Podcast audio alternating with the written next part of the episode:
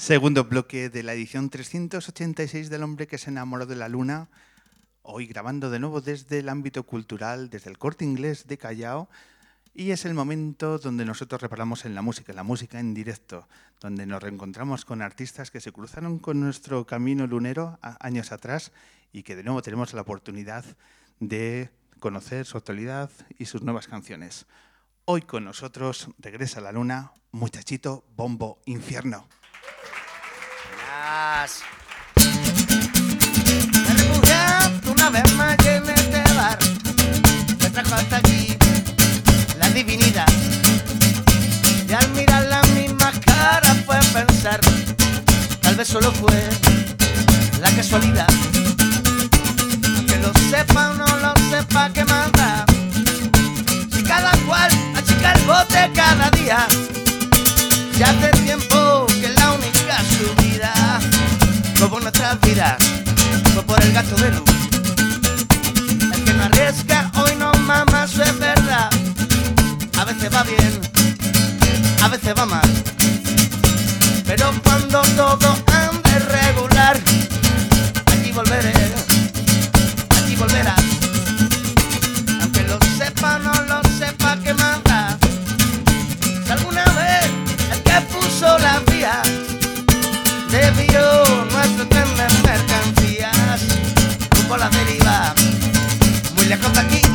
sabemos lo que va a pasar, pues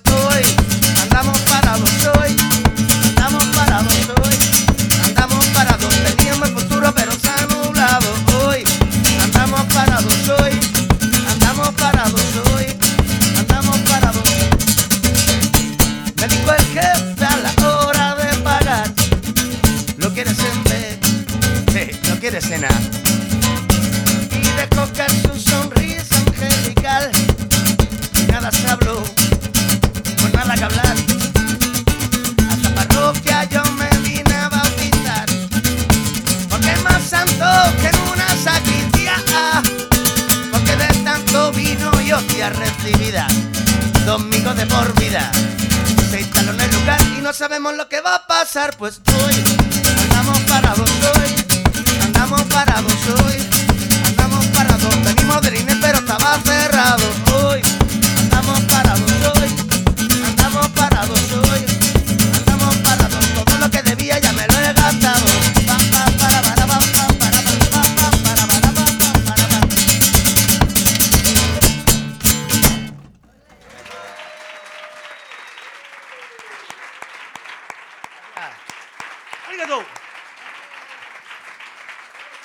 Es un placer estar aquí esta mañana, muchas gracias. ¿Qué tal, Jairo? ¿Cómo estás?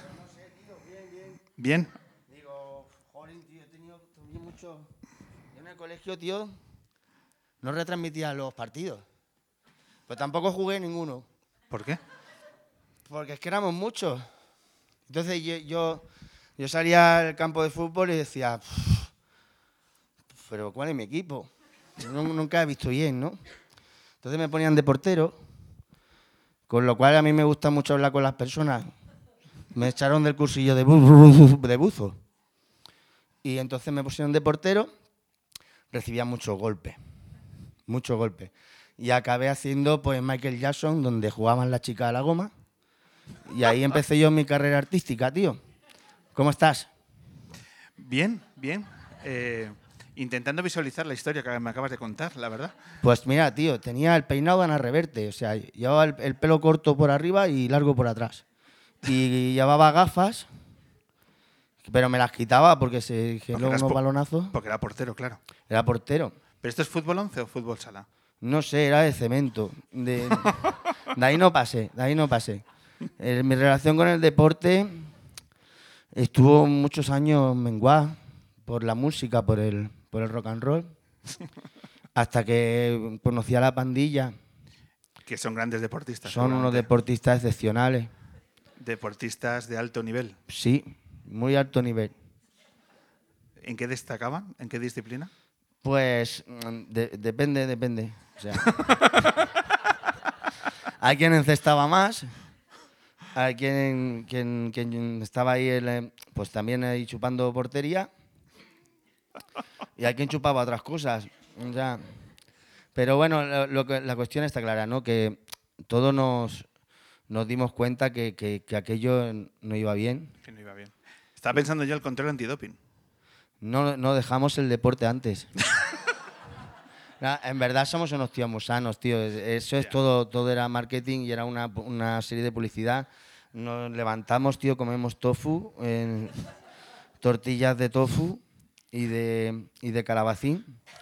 Esto es como lo que decía antes Sastre del, del Congreso, que es un relato que se genera de cara afuera y dentro erais un grupo de amigos Sí, veganos. yo creo que, como decía, yo decía el Pla, que, que lo mismo el control de antidoping tiene que estar ahí. Bueno,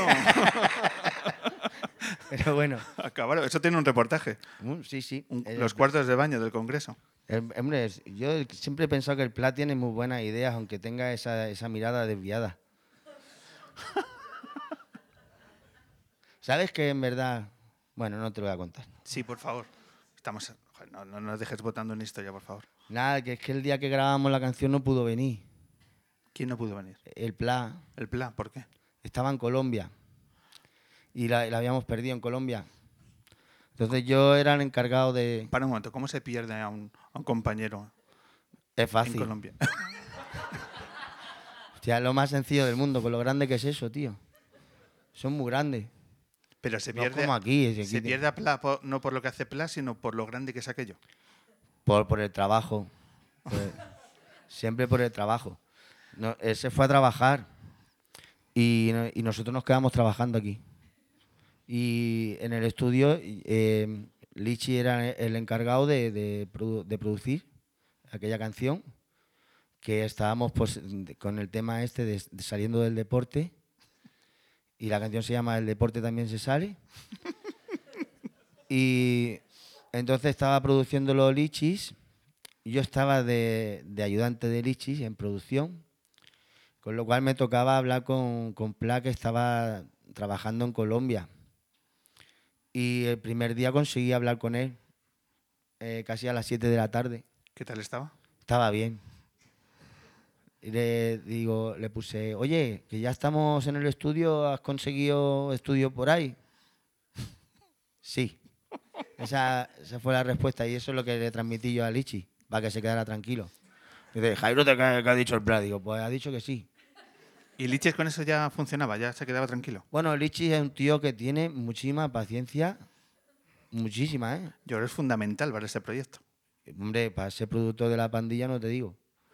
Pues entonces él dice, bueno, Jairo, te veremos mañana, no sé qué. Entonces al día siguiente yo ya, ya puse mensaje antes de que me lo dijera él.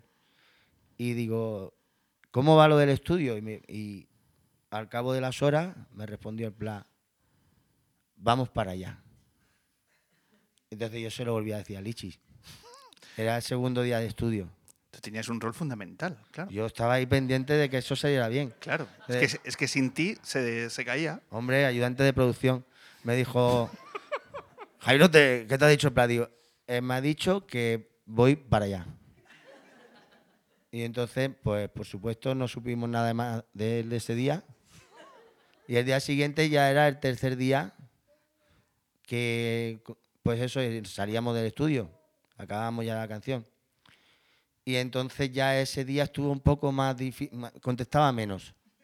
Ese día ya Estaba estaba más poco- parco en palabras. Sí, era más palco en palabras y entonces me envió una foto del culo. Eh, y, y entonces, que yo se la enseñé al productor, me, me dijo Lichi, dice, Jairo, ¿te- ¿qué ha dicho el plan? Digo, pues ha dicho que esto. y me dice, pues métete y grábalo tú. Y lo grabé yo. Me encantan los animales. Mis amigos son camellos, sí. Bueno, y esa es la historia, tío. Tenemos un físico muy parecido, sobre todo en la cara. Y una voz, ¿eh? Has- la voz, hombre, timbre, un timbre muy nuestro, tío, un timbre muy nuestro de allá arriba. ¿Sabes? Claro, tú fíjate, ¿no? Ahí tenemos un timbre que somos, somos sopranos altos perdidos en el rock and roll. O sea, Soy soprano de Santa Coloma. sopranos de Santa Coloma, sí hay muchos, tío. Santa Coloma, ¿sabes que cuesta mucho conocer a la gente? ¿Por qué? Porque a mí me pasó una vez, me llamaron a mi casa, hola, soy el padre de Carlos Muñoz. Y digo, pues se ha equivocado. Dice, ¿tú no eres el Jario? Digo, hostia, sí. Y dice, pues pensando, ¿y quién es Carlos Muñoz? Entonces tuve que ir mirando quién está en mi casa. Y este es el Marlaco, este es el Metal, este es el Poto, este es el Patilla, el Patilla, Patilla, ¿cómo se llama? Carlos Muñoz era el Patilla. Y entonces, pues es más fácil eh, que tú llames, por ejemplo, Marlaco, que es mi amigo desde, desde los cuatro años, lo conozco. eh, Era muy gracioso, llamaba a la Margarita, a su madre. Margarita está el Marlaco, espera un momento. ¡Marlaco! Y hasta tu madre te llama por el mote. Hay que tener cuidado, que sea un mote bueno, porque eh, son muy cabrones en el barrio, ¿sabes? ¿Cuáles son, ¿Cuáles son los peores motes que, Joder, que tiene pues. tu gente? Bueno, a- al final, los motes es que son, son, es que son graciosos, al final hace más gracia el nombre. Yo me acuerdo una vez se murió el Yayo, el Yayo de nuestro barrio. Esta historia la conté, me supo mal contarla y la estoy contando otra vez, tío. Joder. Bueno, eh, se murió Yayo. Yayo era una persona que era un, fantástico eh, hombre con la- las- las cosas plásticas. Le pintaba cuadros de arena, se forró una bicicleta de madera. Entonces él bebía mucho y perdía el- norte, perdía. Entonces eh, había perdido que le habían robado la bicicleta, aquella tan bonita que se había forrado de madera. Entonces ya la siguiente la llevaba atada a la cintura y tú veías al Yayo pasar por el parque arrastrando la bicicleta, ¿no? Con la, con la a dos metros, con, el- con una cadena, y él ya cuando caía, pues la bicicleta no se la quitaban, ¿no? Entonces ya yo en Santa Coloma mola porque se, se- se nos tiene estima a todos. Tú formas parte de, de- de ese, de ese color. Y entonces en el barrio se protege mucho a, a gente que está, que está en un momento dado más pellizcando para el otro lado, ¿no? Y entonces, pero cuando se murió el Yayo, es que nadie se podía esperar que, es que el Yayo se llamara Domingo Sereno. O sea, y fue, o sea, es que fue más, más bestial aprender cómo, o sea, el nombre de verdad, ¿sabes? Y, esto, ha, esto ha pasado mucho en Santa Coloma. A veces el- el- la- Estos eso- giros del destino. que la realidad supera la ficción, pues en nuestro caso nuestro nombre supera nuestro mote.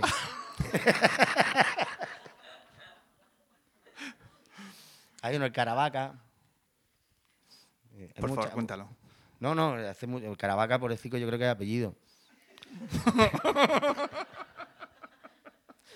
Pero vaya que le cae bien también. No. Y hay, hay uno muy gracioso, mi- el, el colega del Poto, que le mando un abrazo muy grande, Poto, que te quiero. El Poto no, el Poto, mm, me acuerdo, una, tiene un bar y conoció a una pareja de Chile y le dije, oye, pues iros ahí, que está el bar de mi colega el Poto. Empezaron ahí los dos a reír, el Poto. el Poto. Resulta que Poto es, es culo, pero ese culo la, la parte del asterisco. Pero no, no, no, o sea, nosotros en- en- no, no lo Perdón, Poto, por contar esto. Ahora lo saben en el barrio. Pero nada, que, que no- no- nosotros los ponemos los motes, los motes no sabemos ni por qué, ¿no? no, no. ¿Tu mote? Yo he tenido varios. Yo de pequeño tenía López de Aretia. Entonces los cabrones me llamaban Fray Mondongo porque tenía una calva en la coronilla. De muy joven. De muy- de- entonces, y he tenido varios. El- la que peor me pone los motes es mi madre. Mi madre me llama de todo. O sea, me llama. Últimamente le ha dado por llamarme Calamaro. Y me llama Pecho Lobo. Ay, Calamaro me, me mola porque soy muy gran admirador de Andrés y aparte me lo quiero. Pero me llama Pecho Lobo. Perdona, pero ¿por qué te llama Calamaro? Porque se- mi madre está convencida de que yo no estoy trabajando. ¿Sabes? Mi madre ve que cuando yo me subo ahí con la guitarra y hablo con los colegas, ah, toma una cerveza. Y después, como hablo yo en, los sitios, ¿no? Pero yo, jolín, yo duermo lo mismo que este hombre, ¿eh? Duermo lo mismo que José Luis. O menos, o menos. Yo a veces en, en 24 horas dormido dos. Pero intento estar siempre bien. Soy puntual, intento leer bien, aunque a veces pues, vuelo a tabaco y a ganchito, depende de la noche como haya sido. Pero La, la calidad de sueño de la pandilla voladora, o sea, tuvo que. También era. sí, se nos han ¿no? cumplido muchos. se nos han cumplido muchos. Esa, un- una calidad de sueño, tío. Total. ¿Sigues en el mismo barrio? No, he cambiado muchas veces. He cambiado muchas veces. De hecho, he cambiado de ciudad, ya no vivo aquí. He hecho de menos también esto, ¿eh? te digo. ¿Echas de menos Madrid? Sí, los atascos, los... No, ahora en serio, te- tengo, no echo de menos porque tengo mi gente de aquí. Igual que tengo mi gente de Jerez, y tengo mi gente de Coruña, y tengo mi gente de, de Santa Coloma. Ahí donde voy, pues hago mi gente. Ujú. Ya que hacía las reformas de los bares del centro. Sí. Sí. Tengo mucho- muchas localizaciones buenas si necesitas. Podemos hacer alguna luna en algún... Hombre, ¿En te algún digo bar? yo. Sí, sí. ¿Dónde lo ves? Hombre, pues yo te conocí en un bar. A ti Correcto. te conocí en un bar. Yo cuando he llegado hoy digo, uy. Digo, bueno, tiene dos niñas. Se me está haciendo mayor. Pero bueno, después que no habéis cuidado muy bien aquí, la verdad. No habéis cuidado muy bien. Y, pero um, yo te conocí en un bar, pillastre. Ahora no me venga a mí de fino que va a traer a periodistas de élite que, que- Estamos poniendo la foto de, de recuerdo. Ah, sí. Ahora lo va, lo va a poner Vicky. Pero... Me encantó ese día. Ese día Mira. conocí a, a Iseo. Mira, ahí está. Mira. Mira la mira qué chi- guitarra. Qué, chiquitilla. La chiquitilla que ha doblado la edad. Ahí está Elsa. Sí, sí. Eh, Manuel Javois. Ahí está Javois, eh, al lado mío. Ahí está José Chu, que era batería de pasajero. Estábamos gorditos, ¿eh?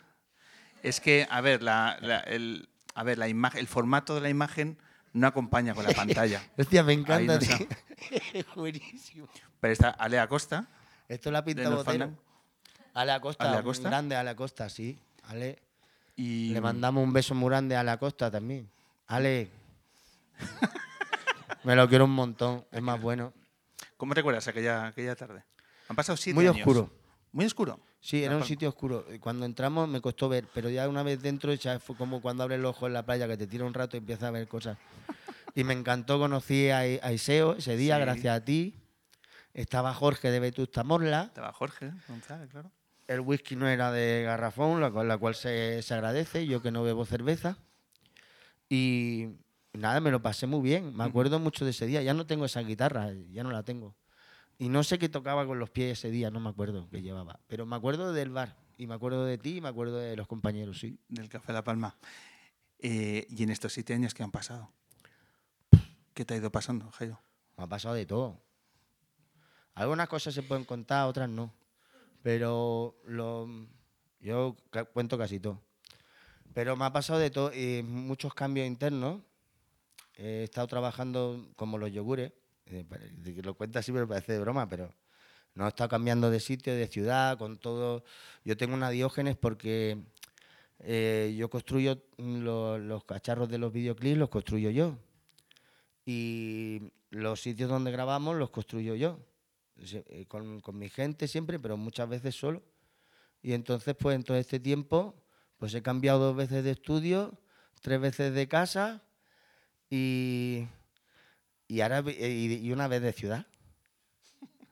Pero estoy bien, ¿Estás bien? sí. En aquel día lo he traído. Eh, presentabas tu anterior disco, El Giro. Y de, esta, de, esta, de aquella tarde sigue conservándose muy cerca de mí este, este tesoro, esa, esa forma de cuidar el- el- tu, tu música en lo material. Y ahora tenemos este vinilo maravilloso de qué puede salir mal. Cuéntanos, ¿qué está viendo el público? No, mira, ¿Qué, eh, hay, de- qué hay detrás de, de este disco, Jairo? Pues estoy muy contento, tío, porque por fin un vinilo, tío. Yo cuando conseguí ya grabar discos, llegaron los CD y dije, hostia, esto no es un disco, pero bueno, sí que era un disco, ¿no? Entonces pasamos de los cassettes a los CD y ahora que ha llegado este es como si hubiera llegado el primero, ¿no? Y en este, mira, te tengo que contar que este estoy muy agradecido a Alea Costa, precisamente, y a David Carrasco, el niño, que ha sido el productor de, de este siguiente disco, que me ayudaron mucho a darle una vuelta porque era un disco muy raro para mí. Y sabes que quería hacer unas cosas muy distintas que no tenían que ver. Yo normalmente me estoy más a gusto en la música que tiene, tiene la cadencia de rumba, pero juega con el swing y juega con el, con las cosas también tropicales. Pero en este caso era un disco que yo quería hacer con muchas con tintes de ochenteros. El, diseño que hizo mi hermano de la portada del giro es una camisa que yo tenía que tenía valor de ponérmela. Y el, y también es el diseñador de, del que puede salir mal, que es el disco que voy a contar ahora, que es el que vengo presentando. Es un disco que he hecho para, para tocar con mi banda, con la Bombo Infierno, que es una marching band. Y va todo el mundo con los cacharros encima y se mueve por el escenario. Perdón. Está Santo de Veracruz en, medio pintando un cuadro, para el que no nos conozca, pinta pinceles, no es grafitero, que muchas veces dicen que es grafitero. Y, pero no, él pinta pinceles con, acrílico. Y, en- es un, disco que, intenta hablar de, cosas de cotidianas del barrio e intentando hacer no hacer canciones de amor. Eh, ya estoy de las cancioncitas de amor de verdad ya. Con el bagaje que nos has contado al comienzo de la entrevista de gente del barrio, sale solo. Hombre, no te ¿no? creas, esas, ¿eh? esas vivencias, claro, a la hora de. Alguna de amor se me ha colado. Alguna de amor se me ha colado. Pero es verdad que haces mucho énfasis en, en esa cuestión, en, en el hecho de que son historias de barrio, de, de la vida cotidiana, que has querido trasladar ahí. Ese sonido de rumba Orleans, Sí. ¿qué es eso? Bueno, eso me lo he inventado. Eh, yo, mira, cuando yo en rumba no hago, como no hago nada de, purista. Yo en sí, yo soy mezcla de un montón de cosas, ¿no? Y, y soy, no soy asimétrico, o sea, o sea, la movida es que, que el rollo de la, la rumba está en la cadencia y en la ironía de las letras y en cantar a contratiempo, ¿no? Y entonces, y en la, en la técnica que hay de, de acorde. Pero todo lo que es el ritmo está pensado en, mis compañeros de los vientos y en, y en, ese, en esa zona de New Orleans, donde suenan los, los vientos, que mola un montón escuchar una banda de New Orleans, porque eh, primero viene de, de- muchas cosas vienen de la, de la academia militar, que ellos le han dado pum, pum, el vacío y esa escala en verdad vienen del- de, la, de la academia militar. Y, y después eh, mucha gente se une porque, hostia, ha venido mi primo que toca el saxo, pues que le traigan uno. Y ese tío no toca como los otros. De hecho, no toca ni su instrumento. Entonces, todo el sonido está como un poco peligroso en afinación. La música cada vez, a, partir de que entraron las máquinas, cada vez tiene que ser más perfecta, tiene que ser más... Bueno, ahora ya puede cantar todo el mundo igual. Yo ya no sé quién es quién, porque como cantan todos con la... ¿Cómo, cómo se llamaba aquella señora? La duquesa de Alba. La- sí, duquesa de Alba, sí se llamaba. Pues eso, eh, yo a veces escucho la... No sé, que me voy a ganar un montón de amigos, pero yo es que ya soy una... Ya el muchachito, ya, pues ya tengo mi edad. Y cuando escucho toda la... Me gusta mucho la, la- la personalidad de las voces, la personalidad de las cosas. Yo creo que en la música eh, se inventan muchas cosas y que lo que tenemos que aportar es lo que nuestra persona, nuestro entorno y nuestra forma de ser. ¿Esa forma de ser eh, crees que tiene un vínculo especial con el público infantil? Pues no lo sé, siempre le he caído bien, siempre a los chavales. ¿Sí? Sí, hago conciertos para niños y también he hecho, he hecho mucho y son muy graciosos, ¿eh? son muy graciosos. Yo creo que se quedan eh, impregnados de, de tu carisma tan especial en el escenario, tanto que nosotros hemos conocido un colegio que ha estado trabajando este trimestre una canción de Muchachito. Eso me, me- me hace muy feliz, te lo digo ahora, ahora en serio. ¿eh? Cuando me han dicho los profesores que trabajan con, con niños mis letras, yo eso me, me hace muy feliz, tío, de verdad, porque es una cosa, yo en verdad, eh, ahora fuera coña, me, siento bien cuando hago estar bien a los demás. ¿Sueles hacer conciertos para niños? Sí, he hecho mucho, ¿Y qué tal? ¿Cómo te... No debe ser un público fácil. no lo son, para nada. ¿Qué, qué situaciones han despertado con un público? Seguro que hay esa, esa improvisación y demás. ¿Ha habido alguna anécdota con alguno de los chavales? Sí, tío, te voy a contar uno. Que yo venía de Valencia, tío, e- y era. Yo venía sin dormir y ahora me tenía que meter en el Apolo en Barcelona y venían un montón de niños, ¿no? Y entonces ya además hubo como problemas para entrar y los pobres estuvieron mucho rato esperando fuera. Que ya, ya para ellos ya es, mucho rato de entrar, que, que se hace. Una vez dentro, yo empecé a tocar, yo empecé a tocar, les pusimos una, les ponemos una moquetita para que se sienten los más pequeños y avisamos a todo el mundo que no se espere un volumen de concierto normal porque no, no lo va a ver.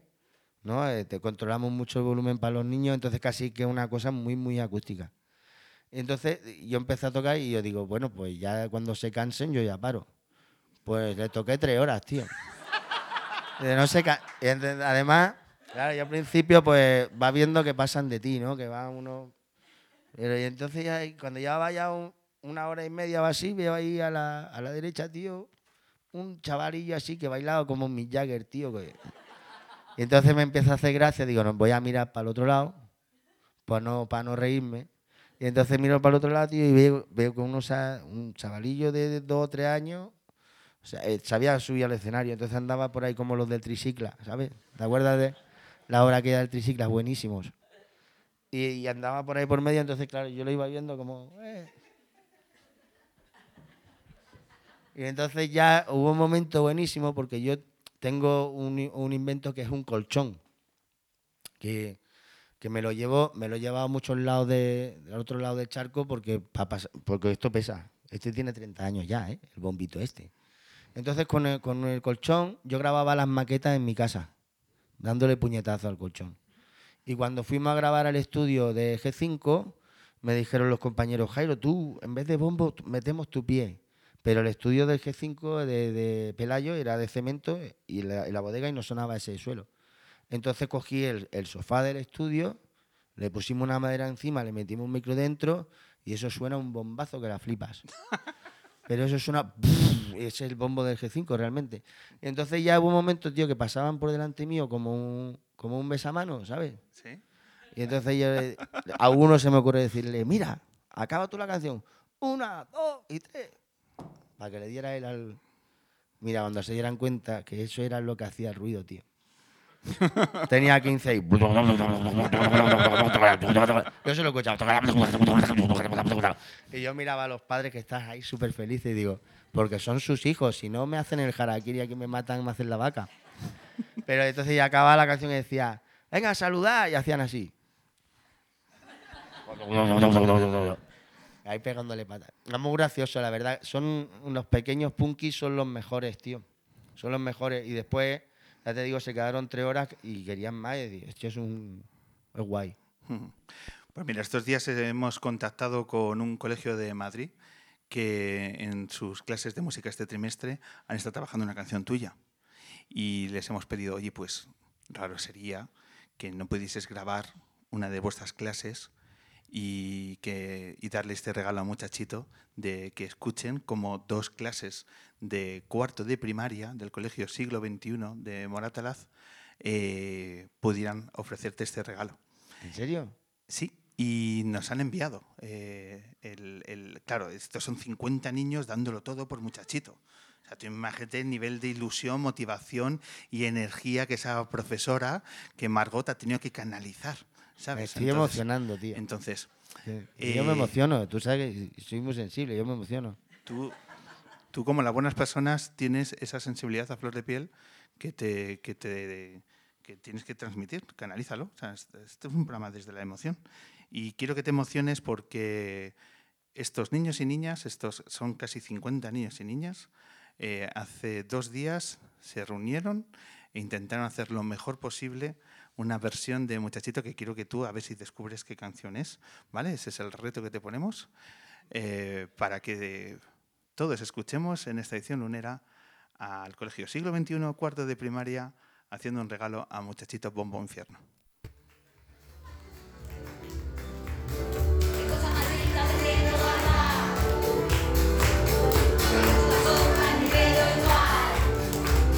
cosa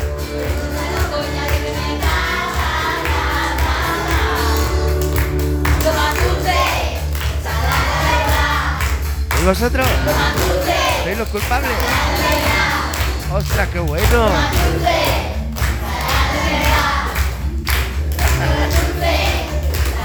Me encanta.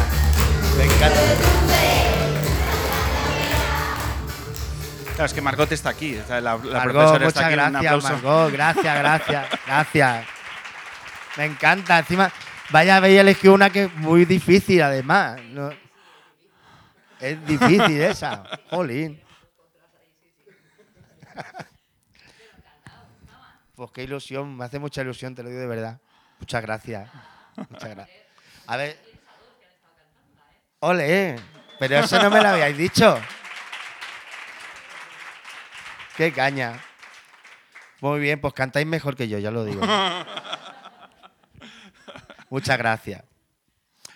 Pues eh, ya tienes los coros para tu banda, que vas a comenzar a girar. O sea, ¿quién no te dice que en una canción hay en el bis de pronto 50 niños del- Molaría, del, ¿eh? siglo XXI? Yo te lo dejo votando. O sea, eh, tienes fecha en la Riviera.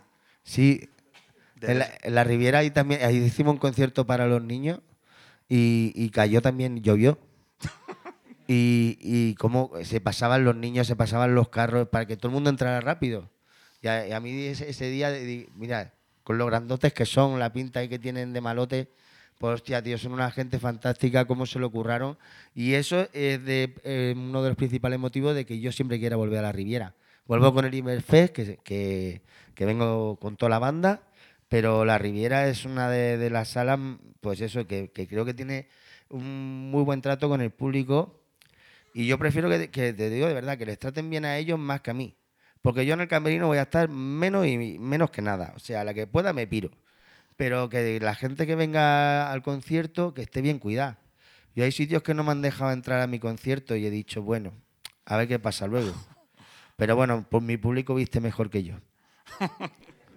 Estamos hablando del 20 de enero en la Riviera, la, la fecha en Madrid, y luego el 27 en Hospitalet. Salamandra. Eso es, la sala Salamandra, como presentación de qué puede salir mal de, de tu nuevo disco. Imagino que luego vendrán más y más fechas. Sí, bueno, sí. tú- y, y- y primero habrá que bajarse de ahí, del escenario. No, mira, la salamandra es otro caso muy similar de, de este trato a la, a- a la gente que tienen, al, al trato al público. Y entonces eh, son. Yo básicamente estoy eligiendo sitios donde me encuentro muy a gusto y creo que van a tratar a la gente bien. Y esa va a ser la dinámica de la, de la gira. El ejercicio de cuidado al público, Sí, porque en otros sitios no lo, no lo percibes. Bueno, no, yo mira, la única vez que, habido, que hubieron tortas en el, entre el público que tuvimos que parar de tocar, que no, era una cosa que no nos ha pasado en la vida con este grupo. Eh, de más jóvenes, bueno, los 80 pues eran lo que eran, pero, y los 90, pero la movida es que, que ese día había empezado la, la bulla eh, por la misma gente que estaba eh, encargándose de que, de que no pasara eso. Entonces, para mí es importante el, el trato que sea de cariño, tío. ¿No? Y, que, y que haya unas cosas que impliquen una seguridad, no quiere decir que tengas que pasar ningún control de que alguien te esté mirando raro, ¿no? A mí me gusta que, la gente se sienta muy cómoda en los sitios y creo que, es lo mejor, que es lo que tengo que mirar. Pues me parece fenomenal que los artistas estéis también atentos a esos detalles que se agradecen hacia todo el público que va, que hace un esfuerzo por acercarse a la música en directo, así que suscribo tus, tus palabras.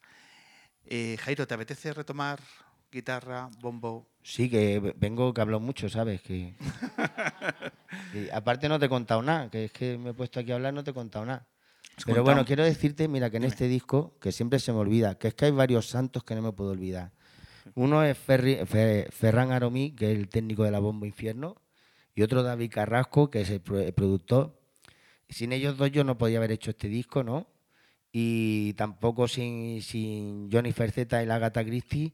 Y después hay dos santos, hay dos, dos artistas que soy muy fan. Está la Perra Blanco, que es una guitarrista de la línea, Rockabilly, que es estupenda. Y está Sergi Estella, que es un hombre orquesta de Rubí. Los dos muy recomendables, que soy ultra fan. Y nada, que os mando un beso y yo voy a cantar una canción de mi compadre Melón, si te parece bien. Todo tuyo, la luna es tuya. Margot, os dedico a ti y al colegio siglo XXI. Muchas gracias a todos y a todas. Gracias.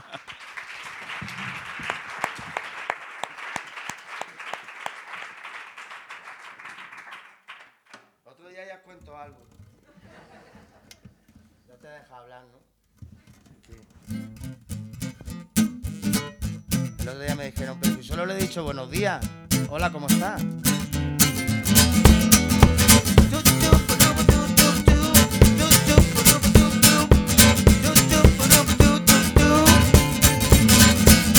Yo sé que no me quieres bien, pero eso me da igual. Hoy no puedes obtener ni pica de mi risa ya. Ahora me encuentro bien, comienza a caminar desde que tú no estás. Recupere la risa para para tu tu taru, para para tu tu taru, para para. Yo sé que no miras a quién,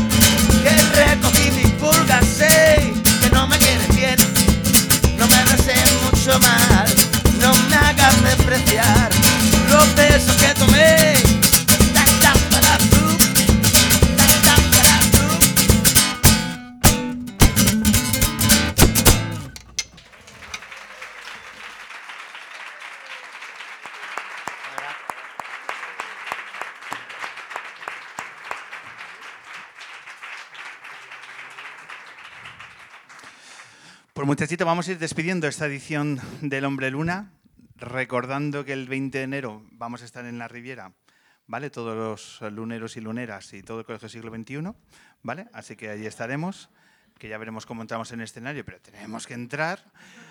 Así que antes te quiero dar este libro porque está colaborando con nosotros la maravillosa editorial Libros del Cao esta temporada.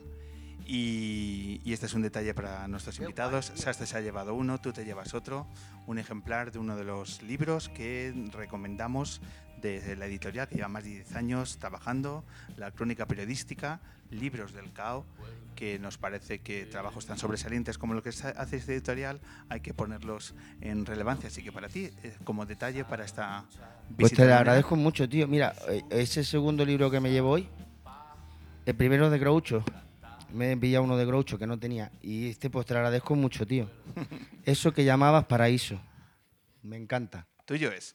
Tuyo es para la gira, gracias a la gente libre del CAO. Y vamos a empezar a despedir esta edición 386 del hombre que se enamoró de la luna. todo el cielo nos despedimos con esta maravillosa canción, La electricidad, de uno del mejor grupo de mi mundo, que es McEnroe, porque el día 15 de diciembre en la luna ya tenemos el cartel cerrado. Abrirá el periodista John Sistiaga y luego la entrevista acústica presentando Lento y Salvaje, su nuevo libro, Ricardo Lezón, cantante de McEnroe. Por aquí Jairo, vamos a dar un fuerte aplauso a todo el público que remontando la marea que había en Gran Vía, en Callao y en toda esta tarde de Madrid se han venido a escuchar eh, la luna. Muchas gracias a todos y a todas. Quería deciros, yo no quería que lo dijeras tú, que yo hablas mucho. Pero que gracias a todos y a todas, que hacía un día in- increíble. A mí me ha gustado mucho ver llover. Vengo de Barcelona, ya sabéis que hace rato que no llueve. Y me ha encantado, me ha encantado. Gracias por venir con este día.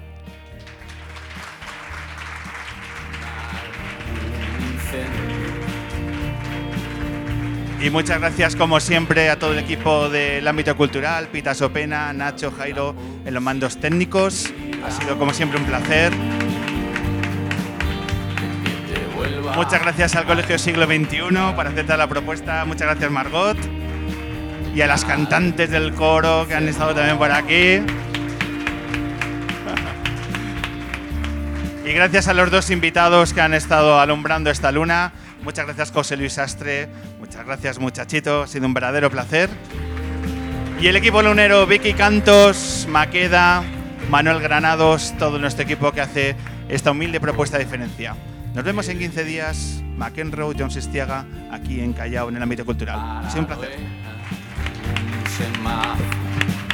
o al final justo antes salir. Estás por aquí, escondida en alguna frase o en el movimiento de vivir. Y cabe la posibilidad.